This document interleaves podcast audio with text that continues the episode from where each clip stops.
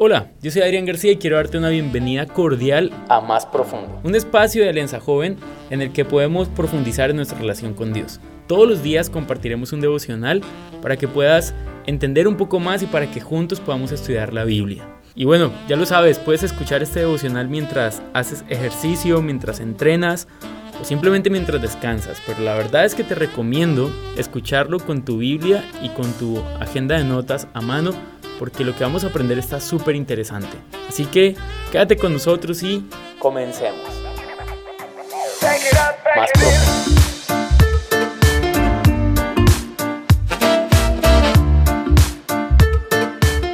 Sean cordialmente bienvenidos al día número 3 y quiero decirles que estoy súper feliz de tenerles aquí nuevamente. El día número 1 y 2 han sido geniales y bueno, hoy vamos a tener un excelente conversatorio juntos y aprender juntos un poco más de la palabra de Dios. Hoy nos corresponde trabajar en Lucas capítulo 1 versículo 26 al 38. ¿Qué tal si me acompañas y leemos juntos estos 12 versículos? Dice anuncio del nacimiento de Jesús. Al sexto mes el ángel Gabriel fue enviado por Dios a una ciudad de Galilea llamada Nazaret, a una virgen desposada con un varón que se llamaba José de la casa de David, y el nombre de la virgen era María. Y entrando el ángel donde ella estaba dijo, Salve, muy favorecida, el Señor es contigo, bendita tú entre las mujeres. Mas ella, cuando le vio, se turbó por sus palabras y pensaba qué salutación sería esta. Entonces el ángel le dijo, María, no temas, porque has hallado gracia delante de Dios, y ahora concebirás en tu vientre y darás a luz un hijo, y llamarás su nombre Jesús. Este será grande y será llamado Hijo del Altísimo, y el Señor Dios le dará el trono de David su padre y reinará sobre la casa de Jacob para siempre, y su reino no tendrá fin. Entonces María dijo al ángel, ¿cómo será esto? Pues no conozco varón. Respondiendo el ángel le dijo, el Espíritu Santo vendrá sobre ti y el poder del Altísimo te cubrirá con su sombra, por lo cual también el santo ser que nacerá será llamado Hijo de Dios. Y he aquí tu parienta Elizabeth. Ella también ha concebido hijo en su vejez, y este es el sexto mes para ella la que llamaban estéril, porque nada hay imposible para Dios. Entonces María dijo, He aquí la sierva del Señor, hágase conmigo conforme a tu palabra. Y el ángel se fue de su presencia. El tema de hoy lo he llamado Su nombre es Jesús. Quiero contarles que María estaba comprometida con José, según nos lo dice la Biblia. Su compromiso no era como el compromiso de hoy día, que una pareja es novia un tiempo y luego dicen comprometámonos en matrimonio y el novio le da una, un anillo a la novia y simplemente quedaron comprometidos. No era así. En antigüedad había tres etapas en esta relación de matrimonio, en, esta, en este proceso para ser esposos. Y constaba de lo siguiente, el primero era el compromiso. Ese compromiso era un compromiso que hacían los padres del novio con los padres de la novia y allí acordaban básicamente el trato del matrimonio. La segunda etapa era el desposamiento y en el desposamiento entonces era muy vinculante. El desposamiento era tan serio como el matrimonio, pero no era el matrimonio. ¿En qué aspectos era tan serio? Si uno de los novios que estaba ya desposado con, con la otra persona fallecía, el otro quedaba viudo. Y si por alguna razón se tenía que disolver este compromiso de desposorio, entonces tenía que usarse el divorcio. No era como que simplemente terminemos, ya no me gustas, se me acabó el amor, o simplemente no eres la misma de antes, entonces chao. Eh, no, si en el desposorio se acababa la relación, simplemente tenían que divorciarse. Esta figura de desposorio duraba más o menos un año, era muy vinculante, eran completamente comprometidos, ya era el uno del otro pero no vivían juntos y no había vida marital, es decir, no podían tener relaciones sexuales porque no vivían juntos todavía. Después de un año entonces llegaba el tiempo del matrimonio. Aproximadamente un año, no exactamente un año, pero sí aproximadamente un año. El novio iba con sus amigos hasta la casa del padre de la novia y la llevaba de regreso a su propia casa donde se celebraba la fiesta de bodas que tenía nada más y nada menos que una duración de una semana aproximadamente. Según la Biblia, María entonces estaba en este tiempo de desposorio, es decir, estaba en un compromiso profundo con José, pero aún no vivían juntos, aún no estaban casados. Por eso la noticia es tan asombrosa, por eso la noticia parece increíble y por eso es divino el nacimiento de nuestro Salvador, porque era completamente improbable. Ahora, ¿cómo suceden las cosas? Bueno, las cosas suceden de la siguiente forma. En, esa, en ese tiempo de desposorio llega el ángel Gabriel, donde María, y le da una gran noticia. Básicamente, en resumidas cuentas, le dice, mira, tú serás la madre del Salvador del mundo. ¡Wow! ¡Qué super noticia es esta! Pero a una mujer de Galilea, si Galilea era una región pequeña y poco tenida en cuenta, de hecho antes de Jesús se nombró un par de veces, unas pocas veces en el Antiguo Testamento, eran, no eran muy nombrados, muy conocidos. Eran tenidos por poco, entonces María, llena de asombro, dice, pero ¿cómo así? ¿Cómo será posible eso?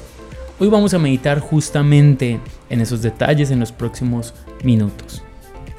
La Virgen María se turba porque el ángel Gabriel la saluda de una forma especial y que María se turbe muestra humildad y sencillez. No, no es como, ah, ya me esperaba que un ángel viniera a hablarme, porque soy muy buena persona.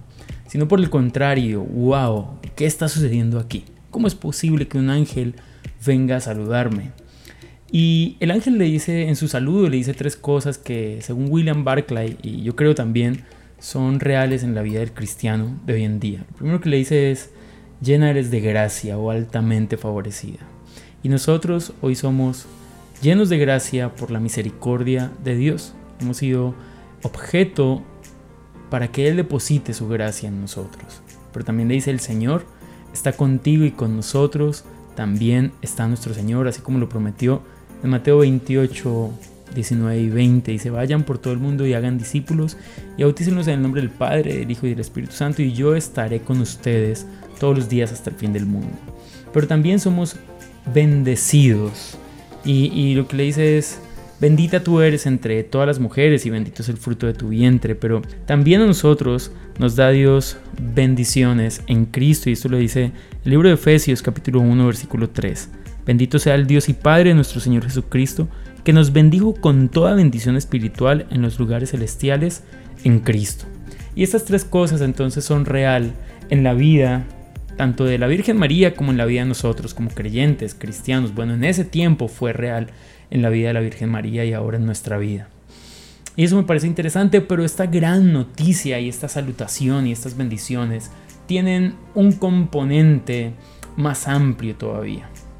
Y es que tienen un gran riesgo. María la hubieran podido apedrear, la hubieran podido matar por el simple hecho, bueno, por el gran hecho de haber estado embarazada antes de su matrimonio. Por eso, cuando Mateo relata la historia, Mateo dice que José trató de huir o planeó huir, pero Dios se lo impidió. Ahora, el no estar casada antes del embarazo no era una afrenta, tal vez como, como en nuestro tiempo era mayor todavía, porque como le dije hace un momento, podría morir, podría haber sido ajusticiada. Pero también María entonces da una excelente respuesta. Parece interesante la respuesta de María ángel Gabriel porque María no pone condiciones ni requerimientos. No dice, bueno, yo lo haré si tú haces esto, o yo lo haré si me lo demuestras de esta forma. Simplemente aceptó que Dios le había enviado un mensaje y una gran misión. El mensaje más grande, la misión más grande, dar a luz a nuestro Salvador. Además, es de halagar la actitud y fe de María. Su noticia parecía más improbable que la de Zacarías aún. Así que María, aunque hizo la misma pregunta, al parecer la hizo con un sentimiento diferente, porque Zacarías la hace como con duda y María la hace con gran asombro. Y esto es de admirar. Creo que el día de hoy necesitamos hombres y mujeres que así como en aquella ocasión, una mujer tal vez humilde, tal vez joven, tal vez sencilla, se dispone a escuchar a Dios y le dice, mira Dios, sabes, parece improbable lo que tú me estás diciendo, pero que se haga conmigo como tú lo desees, que se haga en mi vida tu voluntad. Necesitamos más hombres y mujeres y quisiera preguntarte en este primer punto, porque apenas vamos en el primero, ¿qué te detiene para tener ese corazón dispuesto y decirle a Dios, mira Dios, parece improbable, pero sabes, estoy dispuesto que se haga conmigo tu voluntad, estoy dispuesta que se haga conmigo tu voluntad. En segundo lugar, quiero eh, resaltar el punto más importante o uno de los puntos más importantes del día de hoy y es lo llamarás Jesús. ¡Wow! nada más y nada menos que nuestro Redentor. Jesús, nombre sobre todo nombre. En Jesús se unen la justicia divina y su gracia. ¿Por qué la justicia y la gracia? Porque dice, el alma que pecare ciertamente morirá. ¿Y por qué su gracia? Porque de tal manera amó Dios al mundo que dio a su Hijo unigénito, para que todo aquel que en él crea no se pierda, mas tenga vida eterna. Y esto me parece interesante, es, es, es el Mesías, el anunciado desde el Antiguo Testamento, el amado, el deseado, el Salvador, tu Salvador, mi Salvador fue anunciado ese grandioso día, ese glorioso día, y se llamará Jesús, le dijo el ángel. ¡Wow! Ese nombre que nos trae paz, ese nombre que nos trae reconciliación, ese nombre que, que nos trae a nosotros a la memoria y al corazón alegría. Porque cada vez que recordamos a Jesús, recordamos el sacrificio de Jesús, recordamos que somos salvos por su gracia. Y porque en Jesús nosotros somos reconciliados con el Padre, por medio de Jesús por medio del sacrificio de Jesús. Algo interesante y bonito que le dice el ángel Gabriel a María dentro de, esta, dentro de este hermoso anuncio es, será grande. ¡Wow! El hombre más influyente de la historia, nuestro Salvador. Quiero oír comillas y hacer una cita a Charles Spurgeon, una nota interesante. Dice, ¿no está probado que Él es grande? Conquistadores son grandes y Él es el más grande de ellos. Libertadores son grandes y Él es el más grande de ellos. Salvadores son grandes y Él es el más grande de ellos. Cierro comillas. El Hijo de María, pero por encima de esto, el Hijo del Altísimo que heredará el trono de David con poder y autoridad para gobernar no solo a Israel, sino al mundo entero. No solamente el Hijo de una mujer humilde, sino el Hijo de nuestro Dios, nuestro Salvador, el primogénito de la creación. Ahora, quiero que pienses por un momento qué representa el nombre de Jesús para ti. ¿Qué es Jesús para ti? En ese momento de María escuchar, wow, no puedo creer esto. Y mañana veremos algunas cosas muy interesantes porque quiero decirles que esto es solamente la introducción, lo que estamos viendo en Lucas, pero a medida que vamos avanzando y que vamos a escuchar los mensajes de Jesús, que vamos a ver la vida y obra de Jesús. ¡Wow! Esto está impresionante. Pero quiero que reflexiones un momento y pienses, ¿qué es Jesús para ti? ¿Qué sientes al escuchar ese nombre? En mi caso, siento felicidad, siento alegría porque es el nombre de mi Salvador. Es el nombre de quien pagó el precio de mis pecados, que no son pocos. Y bueno, Finalizando, viene una frase importante, recordada por muchos cristianos, por muchos creyentes a lo largo de la historia, y es porque no hay nada imposible para Dios. Lo que le dice el ángel a María cuando le está hablando de que Elizabeth, o le está hablando del embarazo de Elizabeth, en el versículo 36 le dice que Elizabeth ha concebido un hijo y que está en su sexto mes, porque no hay nada imposible para Dios. Y esto me suena muy esperanzador, porque eso se conecta con la misión. Ahora no quiero que pienses que ese sueño que tienes Dios lo va a hacer simplemente porque no hay nada imposible. Dios lo hará si está en su plan y si está en su proyecto, pero si no está, pues Dios no lo hará y no es porque le haya quedado grande, sino que no lo tenía en sus planes. Pero quiero que pienses que si Dios tiene un plan contigo, que tiene un plan contigo, entonces no hay nada imposible para Él. Lo que tenga que suceder dentro de ese plan de Dios va a suceder. Este, este día cerramos con un pensamiento de dos cosas completamente improbables. El nacimiento, o más bien la noticia que recibe Zacarías de que su esposa Elizabeth quedará embarazada, fue lo que vimos ayer. Y hoy la noticia que recibe María, que ella estará embarazada, son dos cosas completamente improbables. Por un lado vemos una mujer ya anciana que ha sido estéril toda su vida y no puede tener hijos. Y por otro lado vemos una mujer joven que no está casada y que no va a tener relaciones sexuales con un hombre. Y allí Dios se manifestó.